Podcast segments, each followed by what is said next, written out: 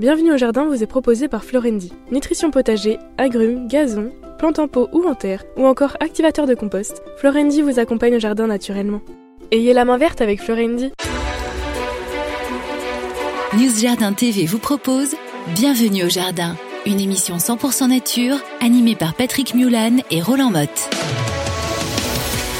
Mes chers amis, bonjour, bonjour, bonjour. J'espère que beaucoup d'entre vous sont en vacances et que vous passez des moments délicieux pendant cet été et que vous allez quand même pouvoir nous consacrer cette petite heure pendant laquelle nous vous avons concocté quelque chose assez euh, varié comme d'habitude. On va essayer de vous entraîner euh, à rêver un petit peu puis à jardiner bien entendu. Roland Motte est avec nous, alors ça va faire mal. Quoi donc? Bah, t'es dynamique, t'es ah bah oui, ah ouais, j'ai cru que je t'avais fait mal. Alors maintenant, mais là, oui. bonjour à tous, bonjour Patrick, comment ça va? Écoute, ça va très très bien puisque nous sommes le 204e jour de l'année et que je suis sûr que tu frétilles à l'idée qu'il reste plus que... 161 jours avant le nouvel an. Voilà, j'aime bien aussi parce que c'est le premier signe du jour astrologique du lion qui est un signe de force, de dynamisme, etc. Et le cinquième jour du mois de Thermidor dans le calendrier républicain français qui est officiellement le jour de... Du bélier, Voilà. mais comme on connaît que dalle en bélier, tu as décidé de changer.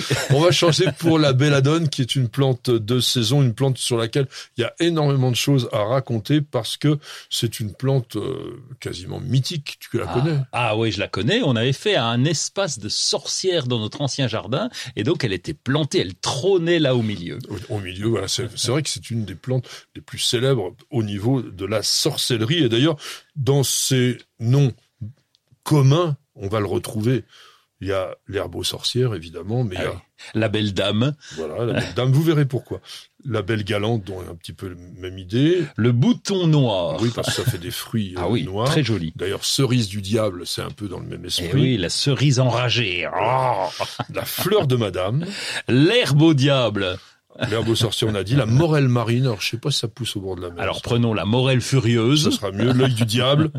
et, et puis l'ombre de la nuit. Et t'as oublié le poison noir. Ah, le poison noir. Ah, ah c'est oui. terrible, le poison noir. Alors, les botanistes l'appelleront Atropa belladonna de monsieur. Karl von Linné. Voilà. Oui, là, comme, comme d'hab, quoi. Maintenant, il s'en rappelle. Bah, tu parles. Alors, Atropa, pourquoi Eh, parce que faut à, à trop pas manger de la belladone, on devient malade. Non, c'est pas ça. Voir. Non, il faut remonter encore évidemment dans l'Antiquité, parce que Atropa c'était l'une des trois parcs des divinités romaines qui étaient maîtresses du sort des hommes. Ah, presque la mort. Alors Parce non, que mieux que la mort. Oui, mais Atropos en grec veut dire inflexible. Ah oui. Donc vous voyez, c'est déjà un petit peu celle qui coupait le fil de la vie en utilisant des ciseaux d'or. Ah oui, d'accord. Ouais, enfin, le résultat, ouais, bah, le résultat elle-même, t'es mort, quoi. Alors, on appelle la belladone de ce nom, donc belladonna, ça veut dire quoi en italien? La belle, euh, la belle, la belle dame. La belle quasi, dame, hein. la belle Bah oui. femme. Et ça, c'est un nom qui est apparu au XVIIe siècle, au début, en 1602. Par la, à la Renaissance, les Italiennes les plus élégantes mettaient dans leurs yeux quelques gouttes de jus de belladone, ce qui dilatait leurs pupilles et donnait ainsi un regard beaucoup plus sexy, beaucoup plus attirant. On disait pas sexy à l'époque. Et un phénomène qu'on appelle la midriase. C'est connu et on utilise de l'atropine, donc un alcaloïde extrait de la belladone, lorsqu'on fait euh, un, comment, un examen du fond de l'œil, parce que justement, ça dilate énormément la, pupille et ça permet à l'ophtalmo de mieux regarder au fond des yeux. Donc tu nous disais une belle plante vivace. Oui, belle plante vivace avec des belles grosses feuilles, mais bien charnues. Donc, euh, elle, elle- elle- elle s'exprimait en boule, une boule pratiquement d'un mètre de haut. Ah, et... ça peut même dépasser. Un mètre Ah oui un mètre Ah, je- cinquante. Ça peut aller jusqu'à un cinquante. Ah oui, d'accord. Et puis alors c'est un peu velu. Oui. C'est puant aussi. hein. Quand, quand on froisse les feuilles, ça, ça sent pas très très Alors bon. on n'allait pas en conseiller à tous ceux qui passaient devant de n'y- n'y aller pas. Et lorsqu'elle avait ses fruits, eh bien on mettait une petite barrière autour pour éviter que, que bah, les enfants aillent, euh, aillent confondre avec d'autres fruits. Alors c'est une plante de saison parce qu'elle fleurit à partir du mois de juin et jusqu'au mois d'août. Les fleurs sont pas extraordinairement spectaculaires, mais quand on les regarde en très gros plan, elles sont jolies, c'est pourpre brunâtre jusqu'à brun violacé, parfois avec une petite tache de jaune. C'est une cloche, mais c'est 2-3 cm de long et comme elles sont soit solitaires, soit réunies par deux, c'est pas d'un grand, grand, grand spectacle. Mais après, on a les baies. Ah oui, les baies qui sont alors d'un noir brillant, c'est vraiment euh, lustré, c'est très très joli. D'ailleurs, c'est tentant. Voilà, c'est tentant, c'est à la taille d'une cerise ou d'un grain de raisin. Au départ, c'est vert et puis ça devient, comme dit euh, notre ami Roland, noir brillant. Et il y a un calice autour avec cinq lobes et c'est bien particulier. Donc c'est une plante sauvage dans nos régions, dans les bois, les haies, euh, plutôt sol calcaire. Donc tu dois mmh. en avoir dans, mmh. dans ta région. mais il y en a pas énormément. C'est une plante qui, elle est commune, mais peu fréquente, on va dire. Toutes les plantes, toutes les plantes, toutes les parties de la plante sont totalement toxiques pour nous. Et il y a énormément d'alcaloïdes, il y a la il y a l'atropine, la scopolamine, encore plus que chez le datura, plus que chez la jusquiame. Donc c'est une plante dont il faut énormément, énormément se méfier, et surtout l'abeille parce que les enfants hmm. peuvent être attirés. Et attention, deux à trois baies peuvent rendre un enfant très très très gravement malade. Et si un adulte en absorbe une dizaine, ça, hop, vous pouvez dire parfois adieu malheureusement à la personne qui a été peu regardante sur la plante qu'elle a consommée. Alors bien sûr, c'est une plante magique, une plante que les magiciens de l'Antiquité, dont fameuse Circé Circé, la mère de toutes les sorcières, qui, était, experte en drogue, en poison, etc., et qui utilisait ça pour faire des métamorphoses, on disait même carrément, donc employé de la belladone, et même la fameuse scintille de garde, qui était la, qui a été, oui, on va dire, je sais pas si on dit la précurseur ou la précurseuse de, c'est quoi C'était 12e siècle, ça 12e siècle, ah oui. phytothérapie. Elle cicatrisait les plaies avec de la graisse d'oie, de cerf et de bouc, avec une goutte de, que contient une plume de sucre de belladone. Ah oui. Une goutte que contient une plume. Donc c'était pratiquement rien. Et bien entendu, toute plante toxique peut devenir un médicament et aujourd'hui on utilise en médecine alors des extraits bien dosés etc pour faire un antispasmodique et aussi un anti asthmatique. Bon, anti-asthmatique, en fait, on fume on fume de la belladone, oui, des feuilles de ah belladone dosées euh, comme il faut, etc., ah bien entendu. Et dans le langage des fleurs, bien entendu, c'est les mensonges, les charmes trompeurs. Euh, voilà, tu te vois arriver avec un bouquet de belladone, euh, c'est rare quand même, ça se fait pas souvent. Bouillon de 11 heures. Oui. Alors aujourd'hui, nous sommes le 23 juillet et... Oui, alors silence, s'il vous plaît. Happy birthday to you, happy birthday to you. C'est l'anniversaire euh, d'un botaniste très célèbre qui nous parle souvent de Carl van Linné, euh, Patrick Mulan. merci, Donc je, dis pas, de... il, est né le 23 juillet 1815. Non, ah, pas non, pas Patrick. Donc oui, Étienne Fiacre, Louis Raoul. C'est étonnant de s'appeler comme ça, Fiacre. Ouais, c'est, oui, Fiacre, c'est mal placé là au milieu. Là, tu regrettes tes parents. C'était un chirurgien et un, botaniste qui a voyagé en Nouvelle-Zélande, dont il a rapporté énormément de plantes que l'on connaît, notamment, euh, par exemple, la clématite fétide, alors qui n'est pas de, de Nouvelle-Zélande, il a nommé aussi le Carmica elia, il a, il a aussi nommé le Corokia, ça on le connaît, lui il est d'origine effectivement néo-zélandaise, le coprosmar, ah idem, Oeria. Oeria, je vous conseille, si vous habitez en bord de mer, de vous intéresser à cette plante, elle est assez jolie, c'est une malvacée. Bon, il, a aussi nommé Pittosporum obscuratum, Gunera monoica, enfin plein, plein, plein de plantes, et un genre lui a été attribué. Alors pas par Linné cette fois, ah. mais par Joseph Dalton Hooker, et ce genre s'appelle Raulia. C'est une astéracée qui est couvre-sol, mais alors pratiquement, quand la plante fait une boule, euh, sur son support, on dirait une pierre. Enfin, c'est assez curieux. On peut l'utiliser dans nos régions. Alors, il faut vraiment que ça soit du sol très, très, très, très, très sec. Aujourd'hui, on fête la Sainte Brigitte de Suède, qui a fondé l'ordre du Saint-Sauveur. Et Saint Apollinaire aussi, ou Apolline, qui était lui un évêque de Ravenne en Italie, martyr au 1er siècle. Voilà. Le pauvre. Oui. Alors qu'est-ce qu'on dit? Eh bien, un- allez, un vrai dicton à Saint Apollinaire, dernière semaille de laitue en pleine terre. Ouais. Ça, c'est beau, mais je t'en fais un pour toi. Si la Brigitte vient sous ta couette, offre-lui des pieds d'alouette, puisqu'elles sont en fleurs en ce moment, donc il faut juste Ouais. trouver la Brigitte. Les pieds d'alouette, c'est plus facile. Oui, puis les mettre sous la couette. Voilà, bon, oui, oui. rapidement. ouais, bon. à la Sainte Brigitte, chassons les pucerons de leur gîte. C'est de toi, ça. Oui. Ah oui, j'ai reconnu. Et soleil de Saint Apollinaire sur le barbecue exerçant le talent culinaire. C'est toi aussi. Oui, mais c'est vrai. Ah ben c'est pas faux. C'est Je sais pas si c'est vrai, mais c'est pas faux. Une question de Jules sur News Jardin TV qui nous dit quand et comment tailler mon efflier du Japon? Eriobotria japonica. Très très bel arbuste dont le fruit est connu sous un nom. Le, le néflier, euh, on dit quoi Du le, Japon. Le, le néflier Le loquat.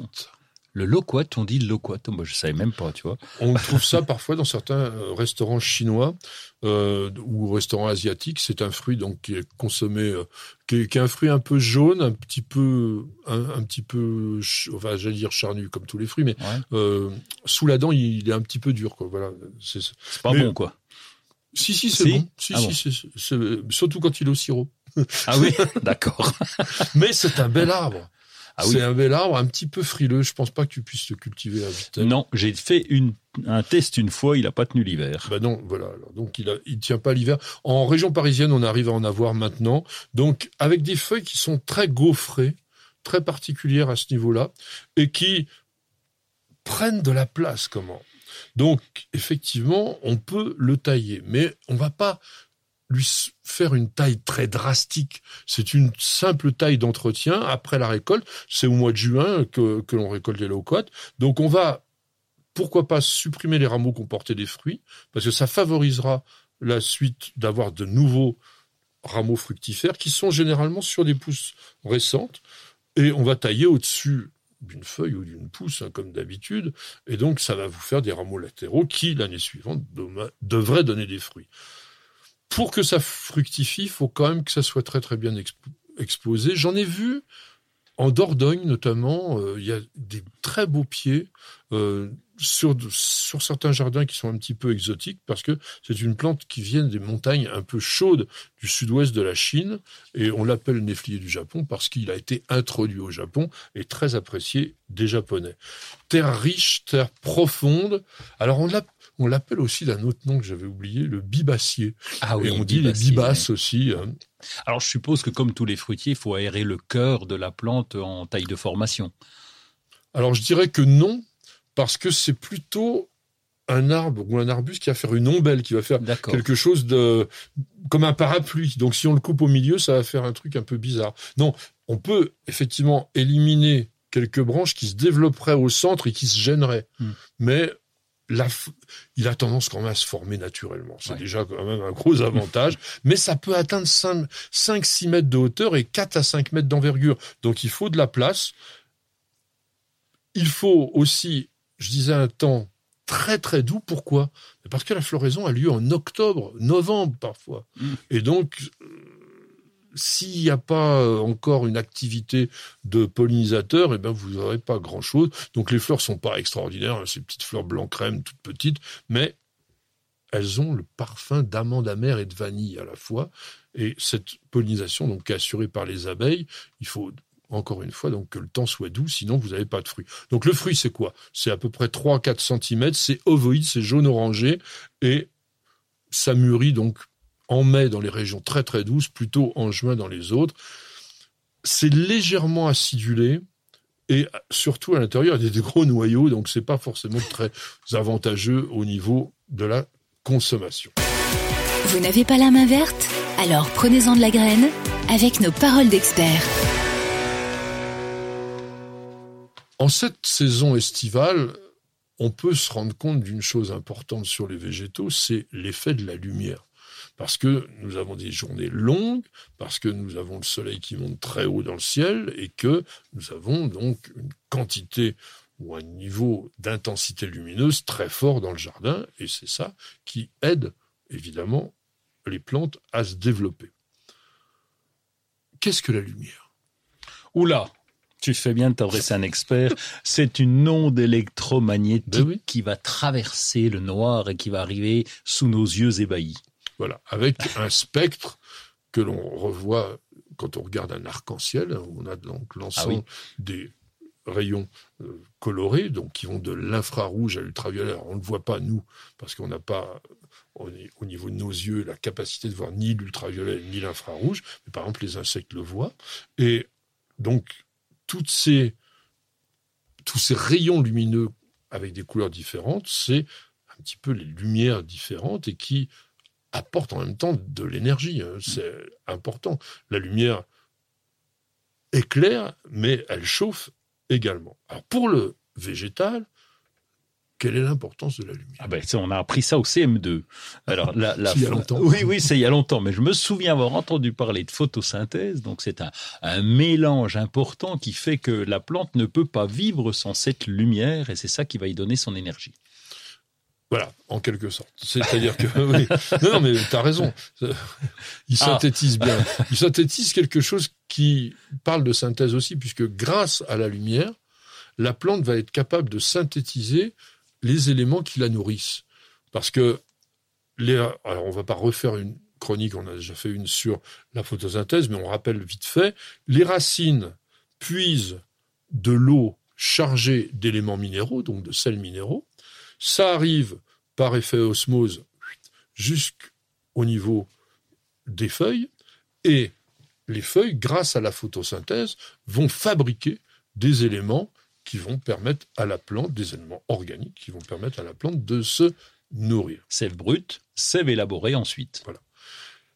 Les plantes possèdent des photorécepteurs, c'est-à-dire Là, des phytochromes. les phytochromes, qui sont des protéines qui détectent l'énergie lumineuse et qui permettent aux feuilles de s'orienter vers la lumière ou même aux tiges, parce que on a un phénomène que l'on appelle le phototropisme, qui fait que quand on a une plante qui reçoit de la lumière que dans un sens, elle va s'orienter vers cette source lumineuse. Dans les jardins, les, les plantes poussent droites. Pourquoi?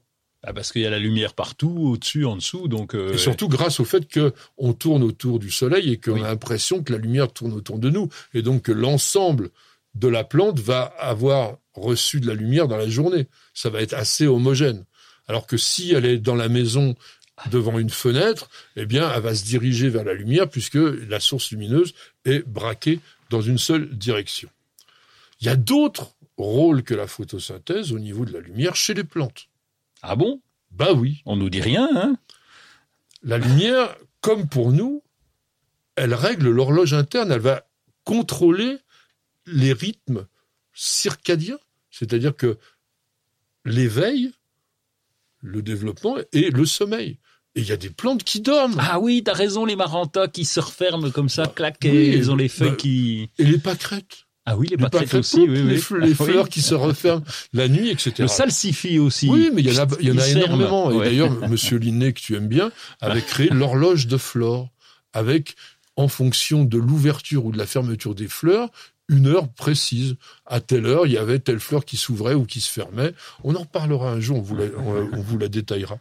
Et certaines graines, par exemple, aussi, ne germent qu'à la lumière ou qu'en absence de lumière. Ça dépend des types de graines. L'induction florale est liée aussi à la quantité de lumière. Pourquoi est-ce que on a très peu de fleurs en hiver? Ben Parce qu'on n'a pas suffisamment de lumière pour les réveiller, pour donner, entre guillemets, envie à la plante de fleurir. D'ailleurs, on, on appelle bien les végétaux des plantes de jour long ou de jour court. Ah Par oui. exemple, pourquoi le poinsettia est la plante de Noël? Parce que c'est une plante de jour court. Il faut que le jour soit plus, euh, plus court que, celui, que la nuit. On a parlé du phototropisme. En botanique, ça s'appelle une photonastie, c'est-à-dire que c'est un mouvement lié à la lumière. Et la plante ne fait pas que s'orienter vers la lumière. Parfois, elle se tourne le dos à la lumière. Elle tourne le dos, carrément. Quelle plante fait Le ça? tournesol. Le tournesol? Tournesol.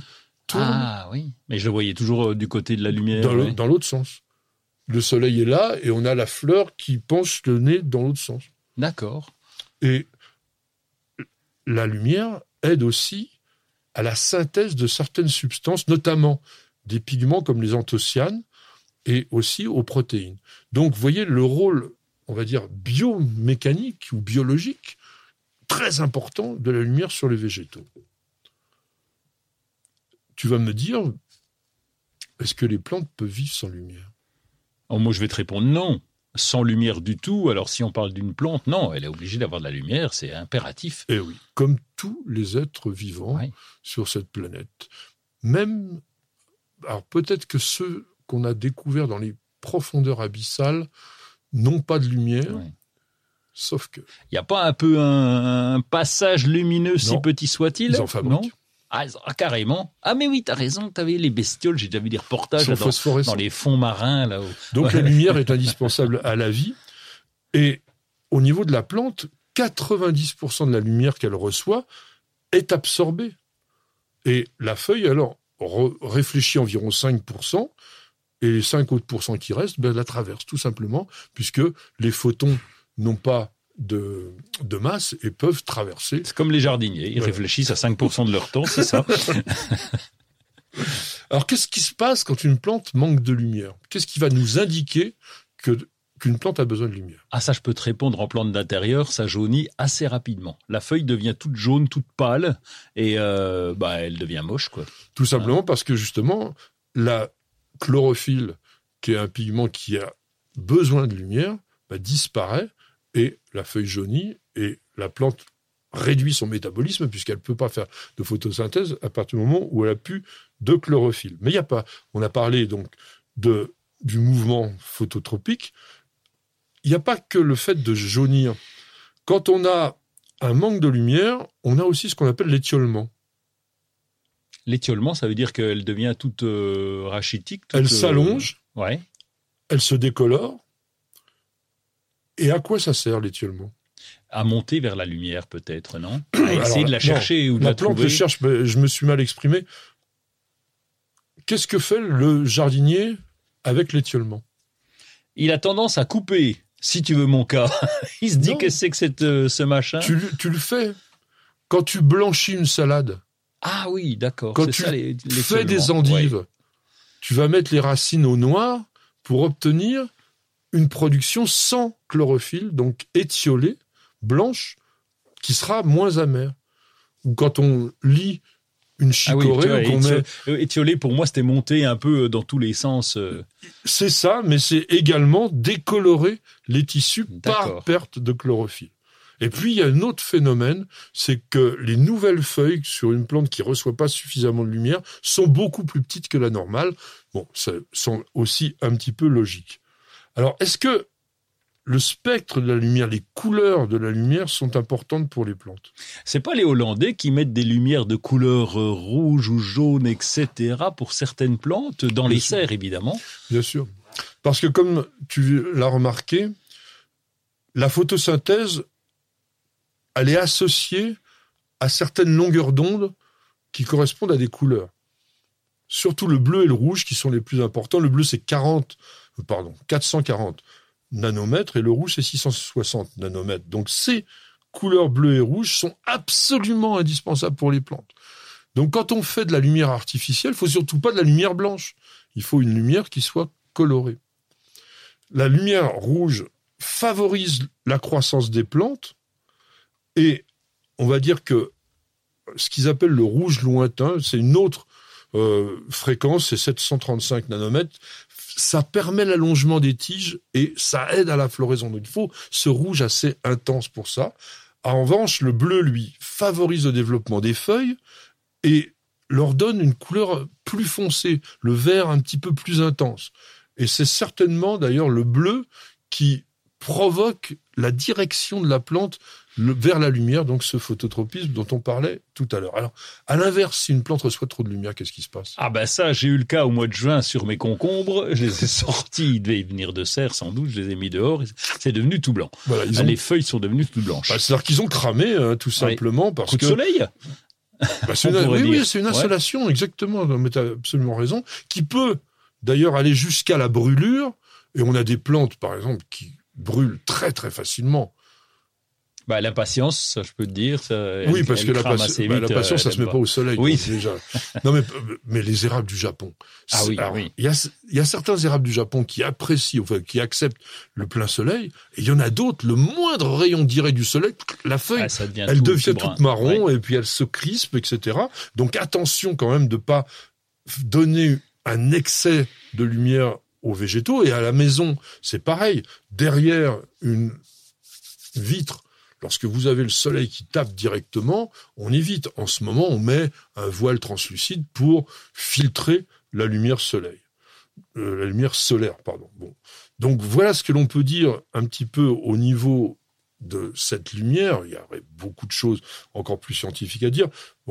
Avec quand même le temps d'éclairement qui est important, puisque la majorité des plantes donc croissent très bien lorsqu'il y a 14 à 16 heures de lumière par jour, alors que les fameuses plantes de jour court, eh ben, elles, ont besoin que la lumière soit plus euh, courte, euh, moins en les cas, moins de 12 heures, de façon à ce que la longueur de la nuit soit beaucoup plus importante. Sinon, elles ne fleurissent pas. Vous pouvez conserver un poinsettia, même avec de, de la lumière solaire, mais il fera jamais ces belles euh, bracté. bractées avec les fleurs qu'il y a au milieu.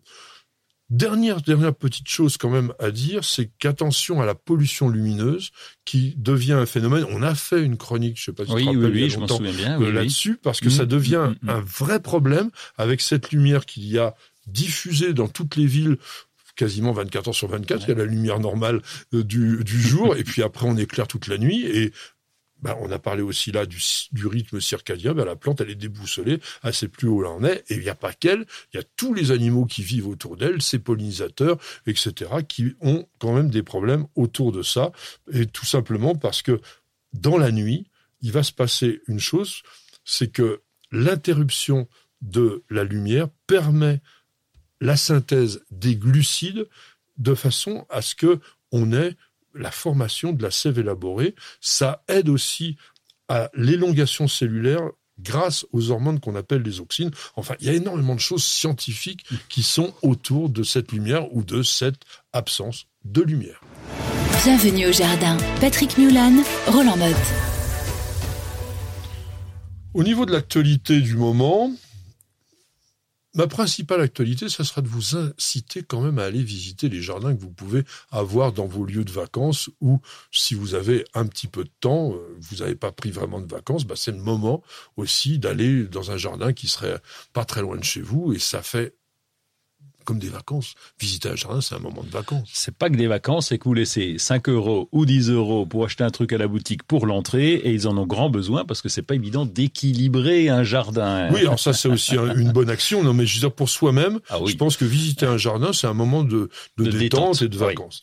Alors 19, 20, 21 août, c'est pas demain. C'est à Fontvieille. Bah oui, mais comme on va pas se voir au mois d'août, c'est à Fontvieille et c'est en Provence. Et là, vous allez avoir un, un week-end consacré aux abeilles, des conférences, des projections, des ateliers. Vous aurez toutes les infos sur www.sacré-abeille.org. Oui, c'est une association qui s'appelle Donnons la parole aux abeilles. Exactement, Et puis très tu bien. voulais me Ah présenter ben, euh, oui, le livre oui. de tes vacances. Oui, C'est ton cahier de vacances. Mon cahier de vacances, oui, je vais le lire. D'habitude, je te dis je vais le lire, mais je le lis pas. Et là, je vais le lire. Pourquoi? Parce que euh, tu, tu nous expliques plein de choses en botanique. Je comprends rien. Je fais oui, tout à fait, tout à fait, mais je comprends que dalle. Et là, avec ce livre, je vais tout comprendre. Ça s'appelle Fabrique des plantes. nos... Fabrique des Il est plantes. déjà en train de le Et lire. vous avez les deux auteurs qui sont. Du coup, je peux pas les lire puisque et Louise Jour. eh bien, c'est très bien fait. D'ailleurs, euh, Louise, j'ouvre euh, le livre pour vous montrer à l'intérieur qu'il y a plein de petits dessins,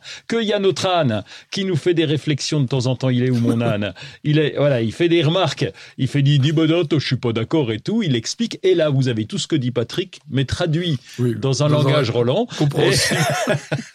compréhensible au commun des mortels comme moi, et c'est vraiment très bien fait. Donc j'ai déjà euh, lu un petit peu, je vais le lire en entier pendant cet été. Et l'éditeur, s'il te plaît?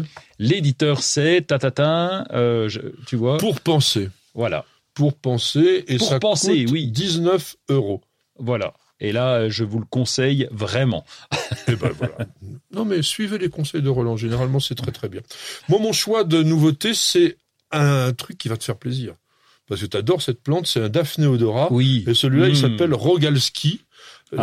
La- bah, sa particularité, c'est qu'il a un feuillage panaché. Mais ils sont bons. Ah bah il est comme les Bon, autres, alors il sent très très très très bon. Il a ce parfum intense, puissant de tous les Daphné odora, mais il est alors plus compact que la forme naturelle et il a des feuilles plus petites avec donc cette bande un peu dorée qu'on a euh, sur les marges des feuilles et il est très très très bien pour les petits jardins et on peut le cultiver dans un pot parce que il est pas grand, il va faire quoi? 80 cm maximum au, Et terre acide. hein. 10 ans, quoi. Pour le- pour le sûr, pot, c'est parfait. acide, c'est facile à mettre dans, oui, dans un pot avec un mélange, pas 100% terre de bruyère, 50-50, terreau, terre de bruyère.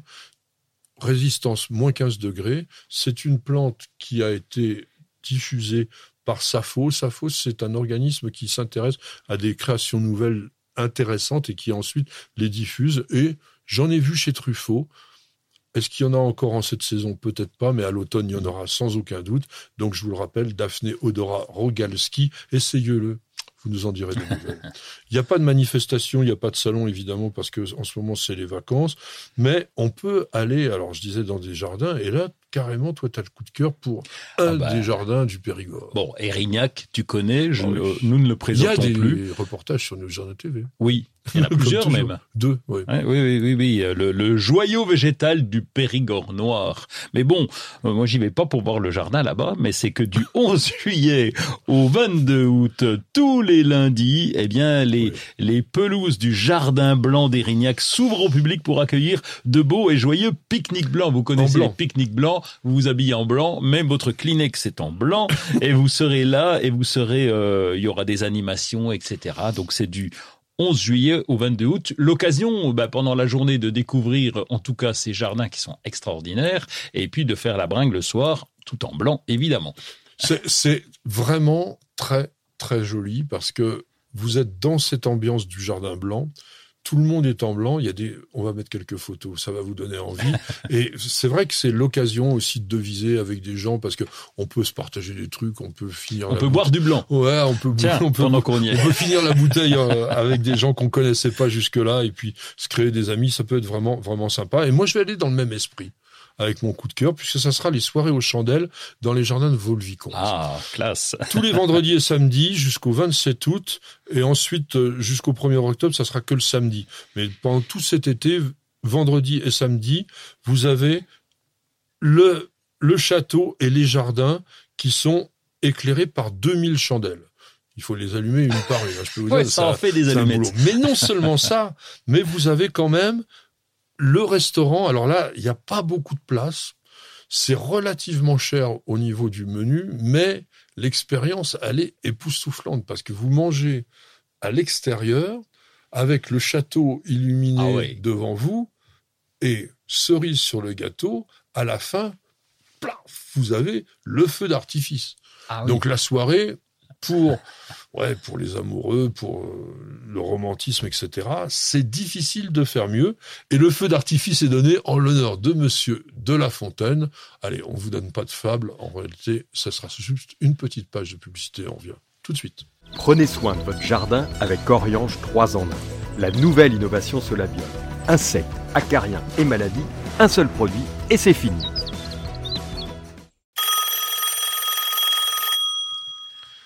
Question, question. Grim 3 nous interpelle sur News Jardin TV et nous dit Connaissez-vous l'arbre de l'adultère et peut-on le cultiver en Picardie? Alors, l'arbre d'adultère, non, on peut pas le cultiver en Picardie, je le dis tout de suite, comme ça on aura terminé avec ça. C'est une plante d'Afrique équatoriale, Gabon, Cameroun, Nigeria, République centrafricaine, qui s'appelle pour les botanistes Barteria fistulosa et pour les autres Barteria fistulosa. Il n'y a pas de nom français, c'est pas suffisamment connu. L'arbre de l'adultère Ah oui, bah, l'arbre de l'adultère. Oui, alors c'est vrai, pourquoi pas? non, non, mais t'as raison. Euh, D'ailleurs, c'est horrible. là. Ben oui. Je vais vous expliquer pourquoi c'est Quelle horreur Euh, c'est un arbre myrmécophile. On a parlé Ah, aussi plusieurs fois de la myrmécophilie, de l'association entre les fourmis et les plantes. Il y a plusieurs vidéos sur Nous Jardin TV, notamment avec Frédéric Potts, le directeur du Jardin botanique de Nancy, qui nous raconte ça d'une façon merveilleuse. C'est une plante de la famille des passiflores et que l'on trouve donc dans ces forêts équatoriales et il vit en symbiose avec des fourmis qui appartiennent au genre Tetraponera. Vous les connaissez peut-être pas, mais je vous les montrerai. Petit arbre, parce qu'il n'atteint pas plus de 10, 12, 13 mètres de haut, et qui porte des branches horizontales grisâtres, dont la particularité est d'être creuses sur toute leur longueur. Et là-dedans, il y a une colonie de Ah oui. fourmis. Et ces fourmis sont des super prédateurs. C'est pas des gentilles fourmis et qui ont la particularité de protéger la plante contre ces prédateurs. Donc, dès qu'il y a un herbivore qui vient essayer de boulotter les feuilles, Elles tac, viennent le piquer. elles attaquent, elles le piquent, Ah, les garces. elles le mordent et ça peut être vraiment terrible pour la plante, pour l'animal parce que elles ont un petit poison. Bon, il y a de l'acide formique, mais elles sont aussi euh, euh, vraiment, euh, disons, je pense un petit peu, ouais, elles doivent avoir un, un côté vénéneux parce que il y a des animaux qui sont non seulement évanouis, mais morts. Et pourquoi Ah, est-ce qu'on l'appelle la plante de l'adultère? Ben Parce que malheureusement, les populations dans le temps, en Afrique centrale, utilisaient cet arbre pour punir les femmes adultères en les attachant au tronc et en les couvrant plus ou moins d'éléments attractifs pour les fourmis qui venaient euh, les mordre et jusqu'à la mort. C'était monstrueux, c'était horrible, comme on en voit dans Et certains les hommes films. adultères aussi, j'espère. Bah, vous Hein savez, dans Quitte à ces- faire... euh, non, dans- malheureusement, c'est souvent les femmes qui sont Mhm. pas adultères, mais qui sont euh, cou- Puni. punies. Oui, voilà, oui, exactement, c'était horrible. Parce bon. que c'est une No plante, comment. c'est, une plante qui est vraiment bien, bien, bien protégée, euh, notamment par Tetraponera aethiops, qui est très agressive, vraiment très, très agressive. Et on a la colonisation de la plante par, au départ, une reine, une reine ailée qui vient d'une autre colonie et elle trouve un bactéria dans lequel euh, bah, il y, a, il y a rien. Alors, elle arrache ses ailes, c'est, dur aussi, hein. elle enlève ses ailes, toc, toc, et elle va s'installer dans la plante et elle va se mettre à pondre, À à pondre, hein. à pondre, et puis euh, donc voilà, elle va faire toute cette génération d'ouv- d'ouvrières qui vont protéger la plante. Alors, il y a quand même un, un côté, on va dire côté pile et côté face, puisque si d'un côté c'est l'arbre de l'adultère, de l'autre côté, les jeunes pousses sont consommées comme aphrodisiaques et aussi les racines réduites en poudre considérées comme un fortifiant pour bah, la vigueur masculine. C'est un peu bizarre, mais c'est comme ça. Vous cherchez la petite bête? Toutes les réponses dans le dossier de Bienvenue au Jardin.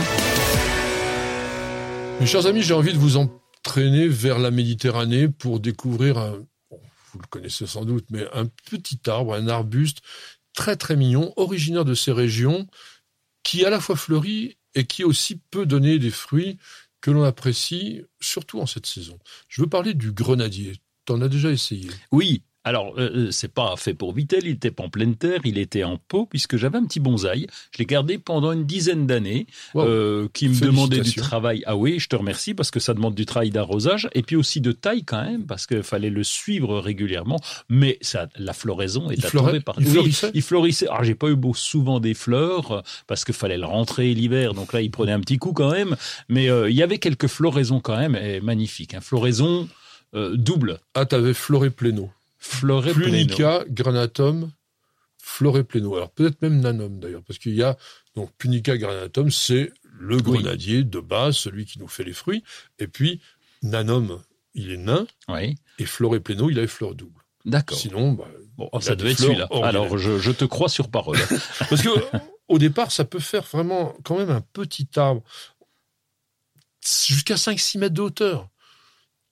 Origine, évidemment, donc toute cette zone méditerranéenne, où là, il est à son aise, dans un sol à plutôt, plutôt sec.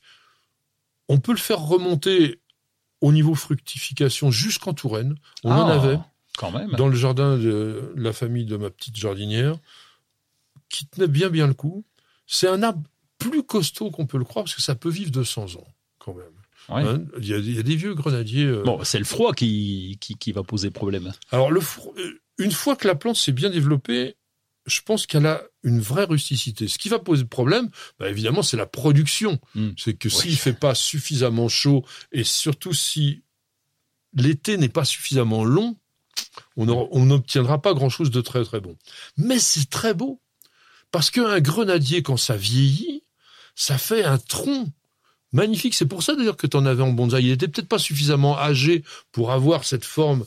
Alors je dirais pas aussi belle qu'un olivier, mais peut-être pas si Mm. pas pas loin, parce que les les branches après, donc qui vont avoir un feuillage ordinaire, elles vont se couvrir aussi d'une multitude de ces fleurs un peu rouge vif qui sont très décoratives et qui fleurissent en ce moment. hein. C'est juin jusqu'au mois d'août. Et comme donc je disais Floré Pléno ou Pléna, connu depuis le XVIIIe siècle. Lui, donc, il ne donne pas de fruits. En revanche, il est stérile, comme beaucoup de fleurs doubles, malheureusement.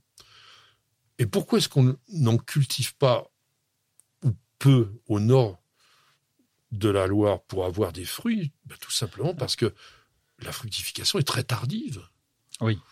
Les, les fruits arrivent à maturité en automne. Donc si jamais on a un coup de gel un peu précoce, Oui, c'est fini. On tu perds, rien ton- du tu tout. perds tes fruits. Ouais. alors, ce que je voulais dire aussi, c'est qu'il faut faire attention, ou du moins, il faut être patient, parce que vous n'aurez guère de fruits avant la trois ou quatrième année de, de culture. Donc, souvent, on dit Ah, j'ai planté mon grenadier, j'ai rien. Patience, parce que il va au moins produire pendant 20 ans, et je vous disais, ça peut vivre 200 ans, donc tranquille. Et puis, de toute façon, il y a autre chose qu'on a un peu oublié dans la description c'est l'automne, la couleur. Ah Des oui, fleurs, la couleur, des feuilles. Oui, oui, des feuilles, oui. magnifique. Alors, qui est-ce qui a donné le nom Punica granatum Eh, tu me laisses faire, c'est Carl von Linné. Eh oui, encore une fois. Il y a que deux Punica, deux espèces. Donc, on a dit Punica granatum, et puis la deuxième, c'est Punica protopunica, qui est le grenadier de Socotra, endémique de cette île du Yémen, là, près de la Somalie. Ce qui montre une chose, c'est que c'est une plante extrêmement résistante à la sécheresse. C'est une plante qui tient bien le coup, en dépit du fait qu'elle soit feuillée. Hein, c'est pas un cactus. Eh bien, ça tient bien dans les régions sèches. Donc, pourquoi Oh. aussi ça n'aime pas trop les régions septentrionales? Parce que souvent, ils ont trop d'eau, notamment en hiver. Bon, on trouve que granatum chez nous. On trouve que. Ouais, ouais. Ah non, non. Euh, les, les plantes originaires de Socotra sont des plantes qui sont toutes protégées dans le monde et qui nécessitent d'avoir ce climat un peu particulier qu'il y a là-bas. hein. Donc, euh, non, mais c'est intéressant parce que c'est l'endémisme, c'est d'avoir une île dans laquelle se sont développés des végétaux Mhm. spécifiques. Il y a aussi un, il y a un dracéna, il y a plusieurs types de plantes qui vivent que là-bas, dans cette île où personne ne va parce que c'est un désert. Alors, pourquoi Punica? Parce que tu es puni si tu en prends trop. Non, ça n'a rien à voir, mais c'était j'ai essayé, hein, fallait bien tenter un truc. Non, c'est les Puniques. Ah oui, Les Puniques, c'était les Carthaginois et Malum, on l'appelait Malum punicam, la pomme des Carthaginois. C'était à l'époque des Romains, encore une fois. On remonte toujours très très loin pour tout ça. Mais on est bien sûr dans la Méditerranée, comme euh, toujours. Et c'était donc la plante punique. Et pas pudique. oui. Et punicius, punicius veut dire écarlate, donc de la Ah, couleur ah bah, des donc là, ça, fleurs. là, il y a raccord. Malum punicum, c'était soit la pomme des, cana- des puniques, soit la pomme écarlate. On avait les deux significations. On est dans une famille bizarroïde que tu Ouais, ne euh, connais peut-être pas. Monsieur, les litracés, allons. Alors qu'est-ce Je qu'il y a viens de le lire là. il y a surtout, le, euh, il, y en a, il y en a au moins un que je connais, c'est la gerstroemia. Oui, et puis euh, la plante qui a donné son nom à la famille des litracées, le litrum, la salicaire. Ah oui, la cette salicaire. grande oui. vivace qui pousse Oui. au bord de l'eau. Et puis il y a quand même une petite plante qu'on aime bien maintenant, de plus en plus en été, qui est le cuféa. Ah, le cuféa, très joli, oui. la fleur Avec, de Mickey. Euh, oui, et puis euh, c'est- là où il y a des euh, co- comme une cigarette qui s'éteint. Il y a aussi hein, la c'est fleur ça, cigarette, ouais. tout à fait. Hein. Donc voilà, euh, on peut dire quoi encore sur le grenadier Euh, Le sol, je vous disais, hein, donc sec plutôt, neutre. euh, C'est pas la peine de lui mettre plein de, de terreau quand vous le plantez. Est-ce qu'il faut le tailler? Ben, Vous aurez juste à la fin du printemps ce qui a été un peu abîmé par, par l'hiver.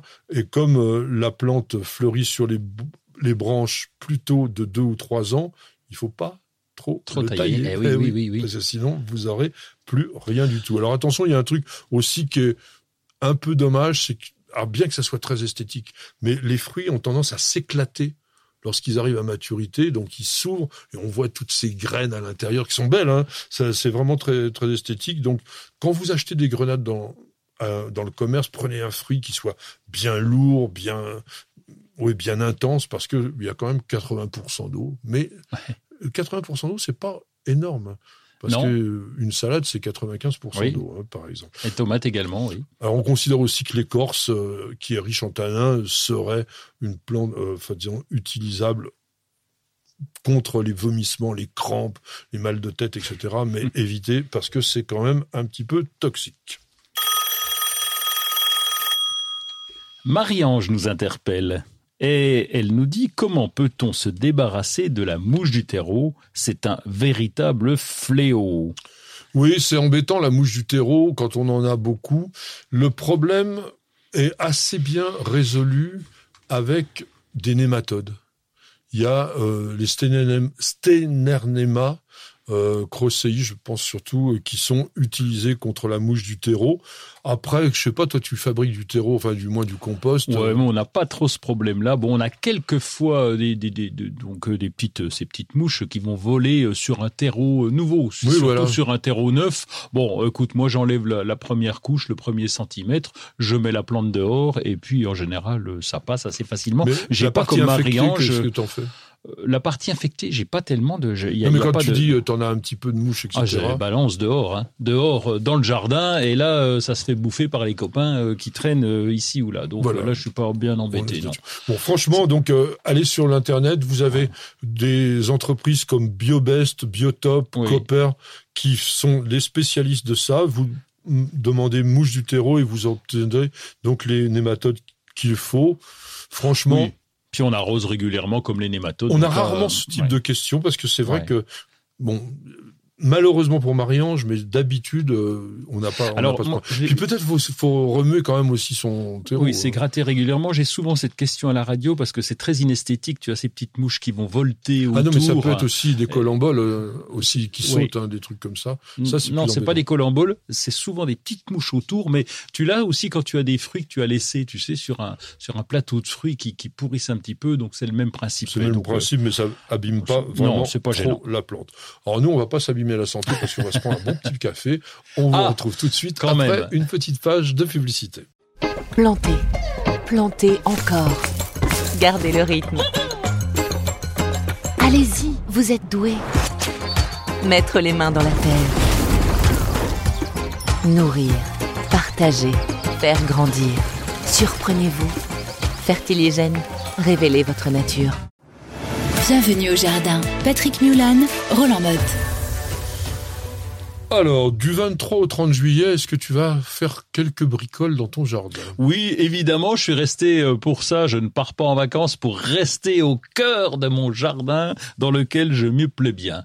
Et donc, je vais commencer par euh, le raisin. Tu On vas a- inviter les copains un peu aussi? Ah oui, bah oui, ah bah l'été, euh, j'y ai droit, j'y ai droit. Donc euh, il y a du monde qui passe, on est obligé de faire le plein de toutes sortes de choses euh, parce que oui, oui, j'ai du monde qui arrive. C'est pour ça que tu as de la vigne dans ton jardin. J'ai un peu de vigne. Bon, alors c'est pas pour faire du vin, hein, c'est pour essayer d'a- d'avoir un petit peu de un petit peu de grappe. Et donc là, euh, nous avons euh, trois pieds le long de la serre qui sont qui, qui protègent un petit peu la serre d'ailleurs du soleil. Et donc là, ben, il va falloir favoriser la le mûrissement des des grains puisque des grappes on en a pas mal. Donc là, Quand je vais commencer.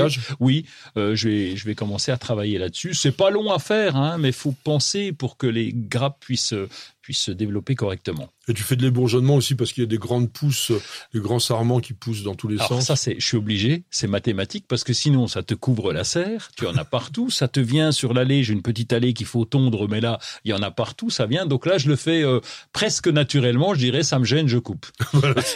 Il n'y a pas de technique, voilà, Non. simplement on s'embête pas.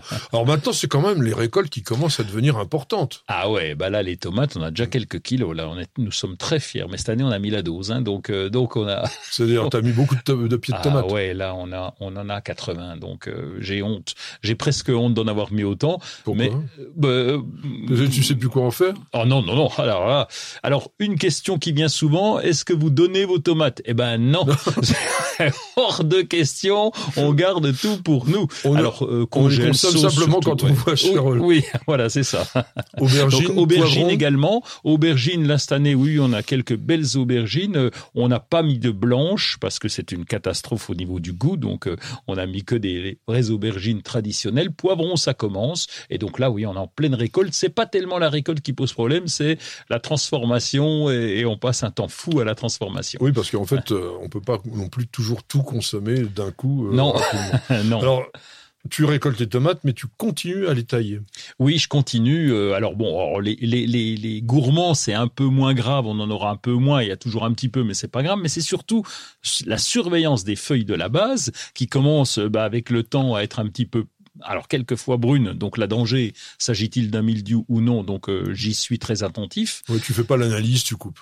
Ah, je coupe, ouais, dès que ça commence à brunir, je coupe. Et puis comme elles étaient euh, à proximité du sol, donc là vraiment faut les couper parce que c'est- ça peut entraîner des trucs, on ne sait quoi, donc autant couper. Alors, il y a des bébêtes aussi qui bougent beaucoup euh, dans le jardin actuellement. Euh, Il y a les pyrites du chou, euh, il y a des altises. Tu fais des petites choses c'est, bah, oui, j'ai plus. Alors cette année, on a remis du, du, du chouquel, donc ça va, qui, qui tient le coup parce qu'il est un peu plus résistant aux, aux altises. Mais lorsque nous avions il y a deux ans, pas l'an dernier, mais des, des, les choux étaient complètement bouffés, donc j'ai ralenti la cadence sur le chou. Nous en avons mis en hiver dans la serre, mais autrement, on a fait l'impasse, on, beaucoup d'impasse sur le chou à cause de ces altises qui sont ingérables. Et la pyride La pierrite, ça va. C'est plus simple parce qu'on voit voler le papillon. Donc euh, là, on le sait. Donc là, faut aller faire un tour pour On voir les s'il y a œufs. les œufs. Oui, Ouais, on oui. voit les œufs. Ça, c'est plus facile Mais enfin, à gérer. c'est- si on le fait pas, euh, ça dévore les feuilles à Ah une bah, vitesse grand V. hein. C'est un truc de fou. Oui, oui, oui.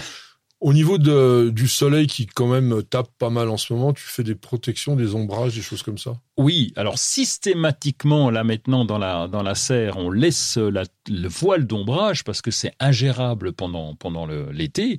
Et puis, bah, les plantes, euh, les plantes de véranda aussi. Donc, on a, on a trouvé une petite véranda là qui est fermée maintenant parce qu'avec les hivers qu'on a, on est bien obligé de, de prendre des sanctions.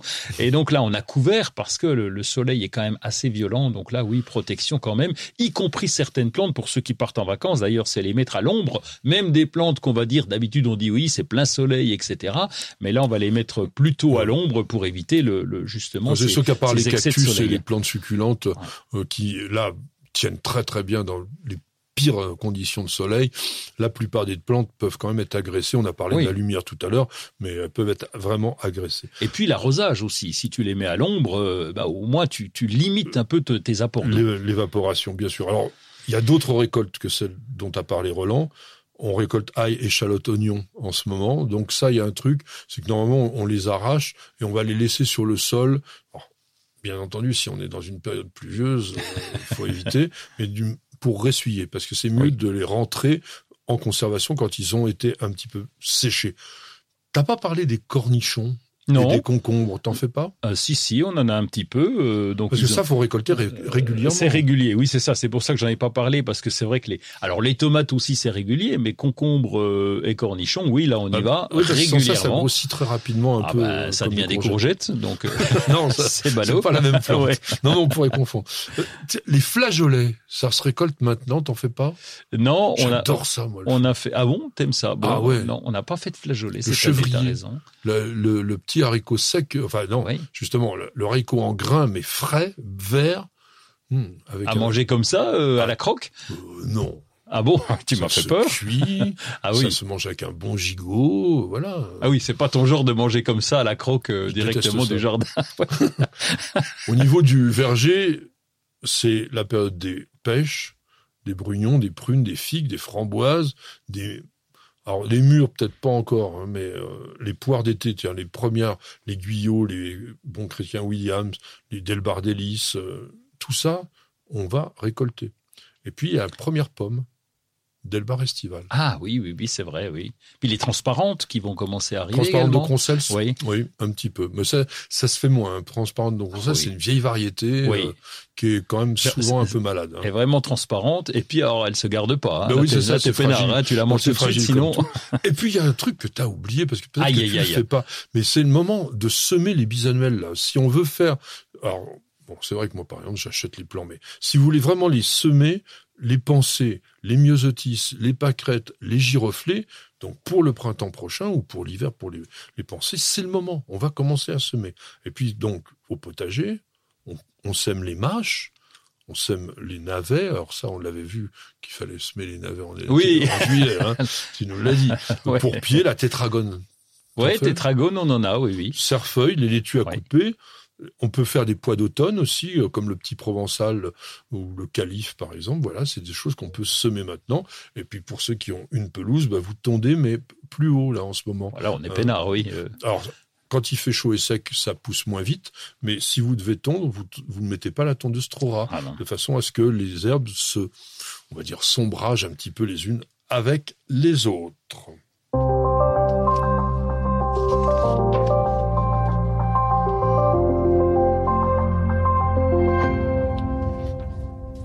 On va aller au Japon, messieurs dames, Ouais, carrément. eh oui, on va on va voir le, le, le site de euh, Yamakana Farm. Yamakana Farm, eh bien, donc il y a 13 300 abonnés, euh, plus de 400 publications, 110 000 abonnés sur YouTube. Et donc euh, là, on, va, on est au plein cœur du Japon, dans une ville thermale plus que millénaire, c'est Yamakana. Et là, à l'intérieur de ce Yamakana, il y a une mère de famille qui est passionnée de jardin, qui nous partage ses expériences avec ses photos sur Insta. Alors, la particularité, c'est qu'il y a un long texte. Donc je me dis, attends, et qu'est-ce qu'elle dit En japonais. Euh, Ben oui, alors tu mets la traduction Google qui est pas tout à fait au point. faut retraduire la traduction parce que c'est du, c'est un, un genre de petit français. Et, et- mais ça, c'est intéressant parce qu'elle parle beaucoup de ces plantes. Elle nous explique. Et c'est pas une botaniste, etc. Donc on est sur les plantes traditionnelles. Moi, ça m'intéresse parce que c'est ce qui se passe un peu dans les jardineries. Tu vois, vraiment les plantes qu'on a en ce moment, ça nous permet de suivre la saison des plantes là-bas au Japon. Et puis leur goût, on voit un peu ce qu'ils aiment. Oui, aussi. euh, C'est un peu pareil que nous ou il y a des plantes vraiment différentes? Euh, non, il y a beaucoup de couleurs. En tout cas, pour euh, Yakamana Farm, euh, Yakana Farm, ouais, pardon. Non, tu l'avais bien dit au début, Yamakana Ouais, Farm. Yamakana Farm, c'est ça. Eh bien, elle, elle est, elle est très axée sur la couleur, sur les mélanges de couleurs, c'est joli. Et chaque fois, elle a ce grand texte pour expliquer, donc faut le traduire, hein, évidemment. Eh bien, si vous voulez vous favoriser, enfin, disons, familiariser ou perfectionner votre japonais, vous allez sur Yamakana Farm. Moi, au niveau des livres, il y en a deux que je vous propose. Alors, celui-là, euh, Flore des villes, vraiment, il est très, très intéressant parce que je crois que c'est un sujet qu'on n'avait pas traité. Et notre ami, je dis notre ami parce que Vincent Albouy, son auteur, est quelqu'un qu'on apprécie beaucoup, euh, qui est essentiellement au départ un entomologiste, mais il a un peu élargi euh, sa, sa capacité, euh, son, talent avec la botanique. Et là, il nous fait vraiment un livre sur toutes les plantes que l'on peut trouver à proximité des zones urbaines ou même carrément à l'intérieur même des villes. Et c'est des plantes qu'il a observées depuis une trentaine d'années. Alors, dans l'Europe de l'Ouest, hein, on est vraiment euh, concentré sur nos régions. Il y a 200 espèces, donc des herbacées, des grimpantes, des arbustes, des arbres. Et puis, vous découvrez des choses que vous connaissez peut-être pas forcément euh, ou que vous avez rencontrées. Vous dites tiens, je savais pas comment c'était ça. Et puis donc là-dedans, vous avez donc plein plein plein de trucs qui vont vous plaire avec des photos qui sont pas mal, qui vous permettent de bien comprendre. C'est chez Delachaux Niestlé, ça vaut 22,90 et c'est très très remarquable euh, collection des guides de la chaux que je vous recommande particulièrement. Le deuxième livre que j'ai est également quelque chose de très original. Je pense qu'il n'y a pas eu de livre jusque-là sur le thème. Créer un jardin de soins, ça vient de chez Terre Vivante. C'est par Paul Lebey, qui était ou qui est encore une infirmière coordinatrice dans un centre d'accueil pour personnes qui souffrent de troubles neurologiques. Et elle a fait, bah, disons, à la fois ses expériences et surtout un véritable guide pour ceux qui veulent créer un jardin dans un milieu hospitalier ou dans un EHPAD ou dans un endroit comme ça.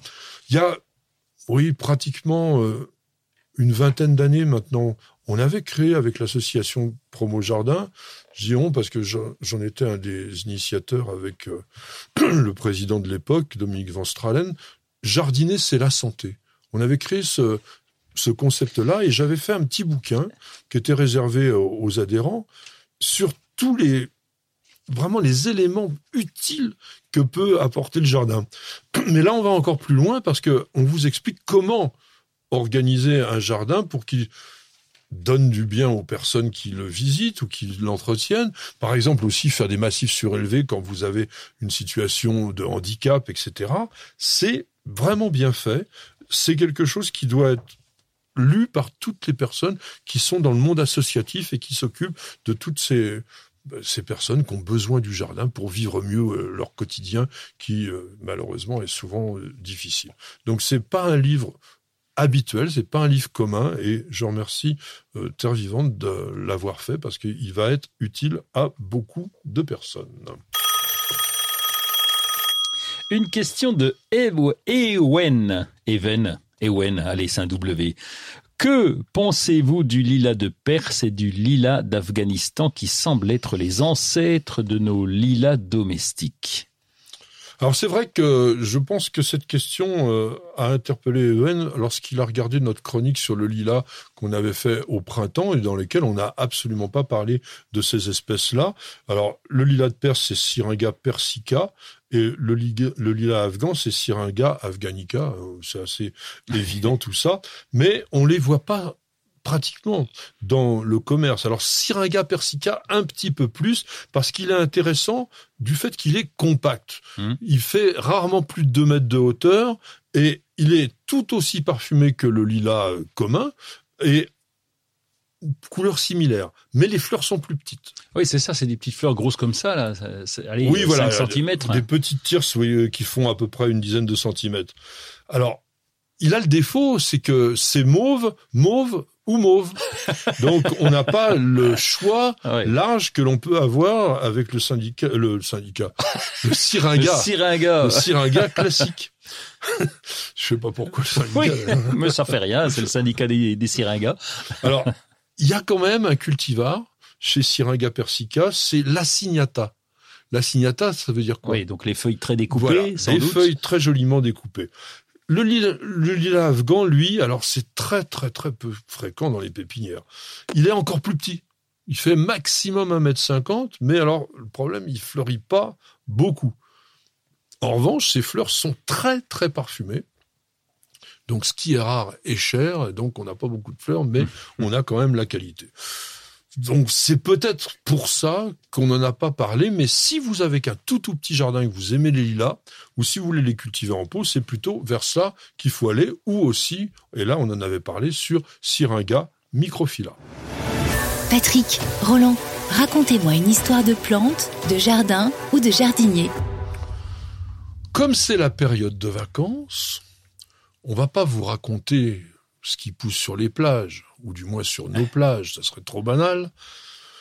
J'ai envie de vous faire une petite chronique d'évasion. Et quoi de mieux que le cocotier pour s'évader Ah, la carte postale. Voilà. Les carte- Seychelles. Allez. Oui, les Seychelles, Tahiti, euh, Ouais. Sri Lanka, les Maldives, enfin ce que vous voulez. Là où on voit euh, ces plages sur lesquelles il y a ces grands palmiers qui souvent, Ah d'ailleurs, ouais. ont une, une position Ils ont une drôle de gueule. courbée. des fois. Oui, oui, ils sont presque à l'horizontale pour certains. Ben, C'est parce qu'au départ, ils sont ils ils avaient pas la lumière et ils ont commencé à aller vers la lumière, comme on a expliqué tout à l'heure. Alors c'est vrai que c'est l'emblème vraiment de toutes les destinations touristiques qu'on dit euh, destination soleil, parce que oui, c'est la plante qui pousse en bord de plage dans les pays tropicaux. Mais il n'est pas originaire de partout. C'est une plante sans doute qui était plutôt polynésienne. Le cocotier a la particularité de développer un fruit qui est enveloppé d'une gangue à l'intérieur de laquelle il y a une fibre et qui le rend flottant.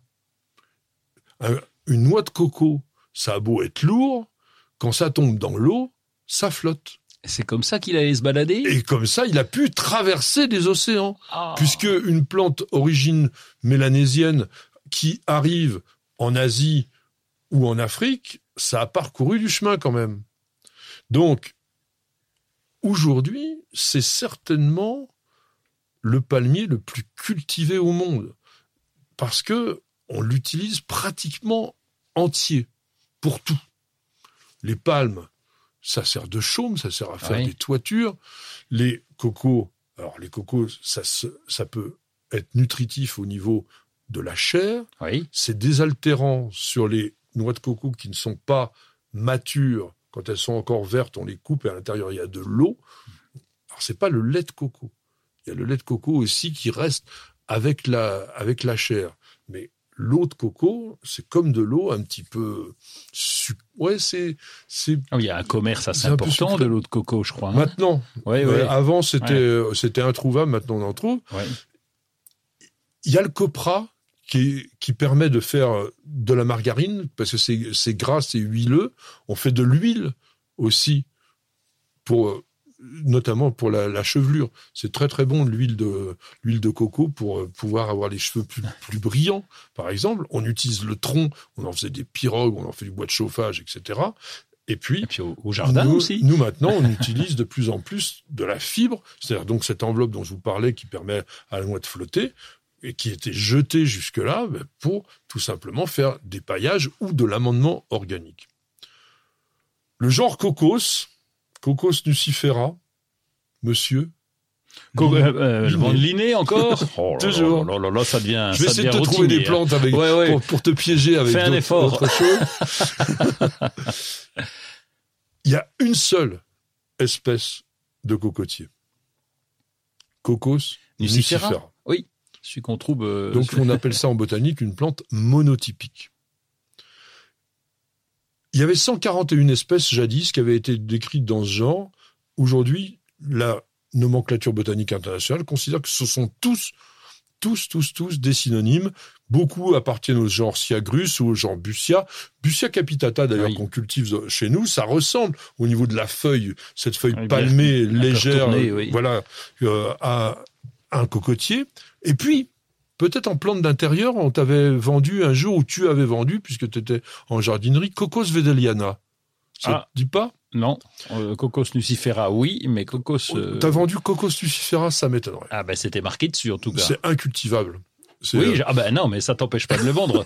là, là n'est pas la Non, question. mais on vendait Cocos vedeliana, donc on, on disait le cocotier d'intérieur, et en fait, le nom botanique valide est Lithocarium vedelianum, et pas Cocos, puisqu'il n'y a que Cocos nucifera. Alors pourquoi Cocos? Coco, parce que ça fait des noix de coco. Tiens, là, là, voilà une bonne réponse.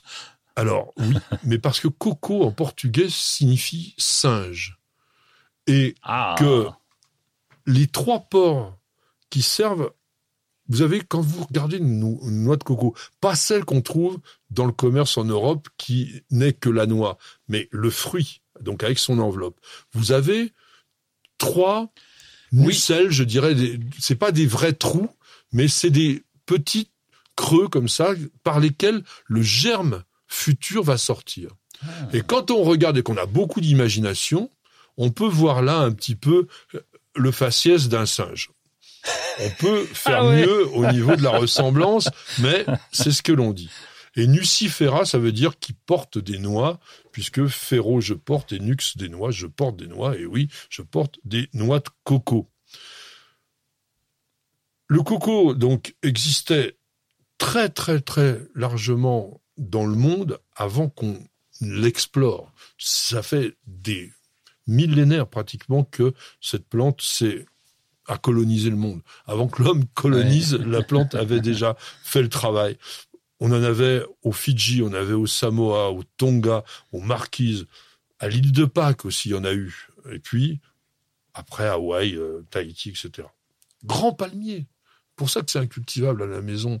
20-25 mètres de haut. Euh, Le stipe, donc cylindrique, avec des petits anneaux. Donc, le stipe, c'est pas un tronc.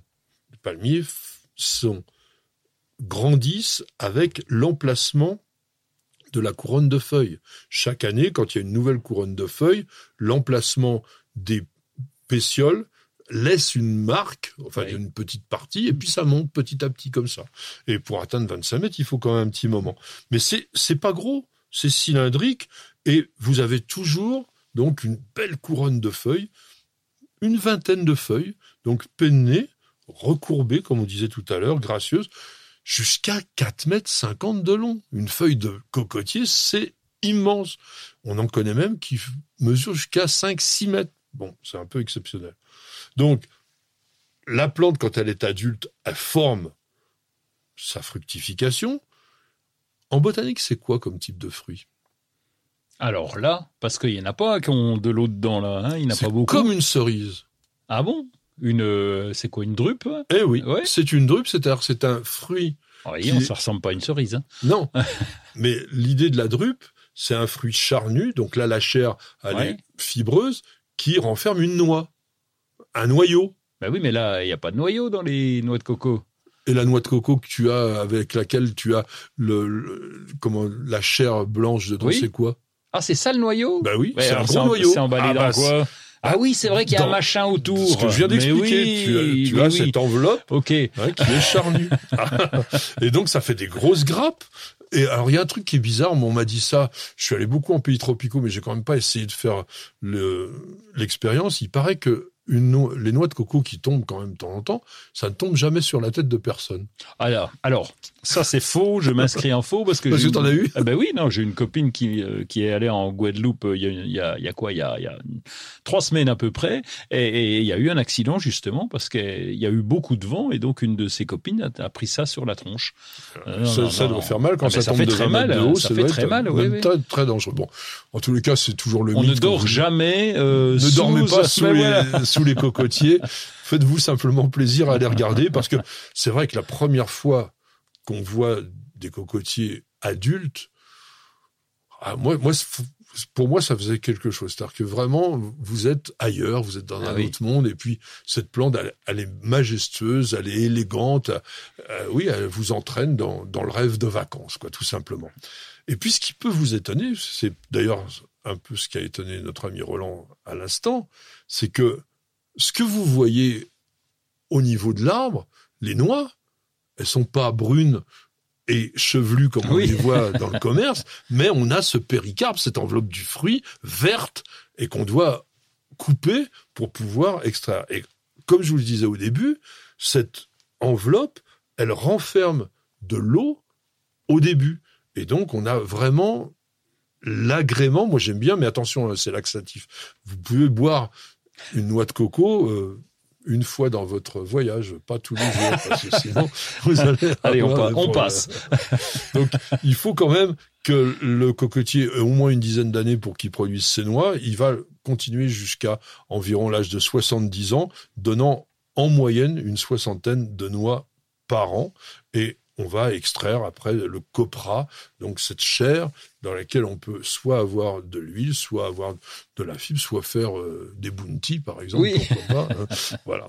Donc euh, ce que l'on voulait vous dire autour de ce cocotier, j'espère que ça vous a fait un petit peu rêver. Essayez d'aller dans une cocoterie une fois dans votre vie, vous verrez, on- ça, ça laisse des traces. Non?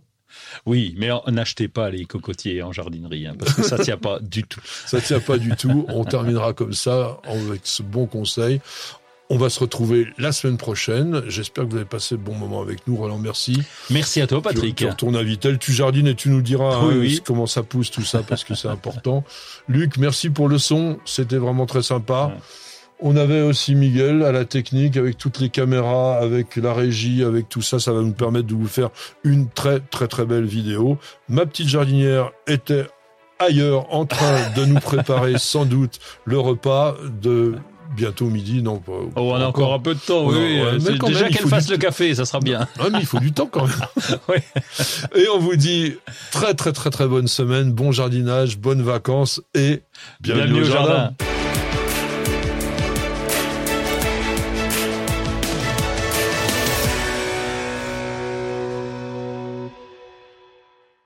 Vous avez écouté Bienvenue au jardin avec Florendi. Nutrition potager, agrumes, gazon, plantes en pot ou en terre, ou encore activateur de compost, Florendi vous accompagne au jardin naturellement. Ayez la main verte avec Florendi.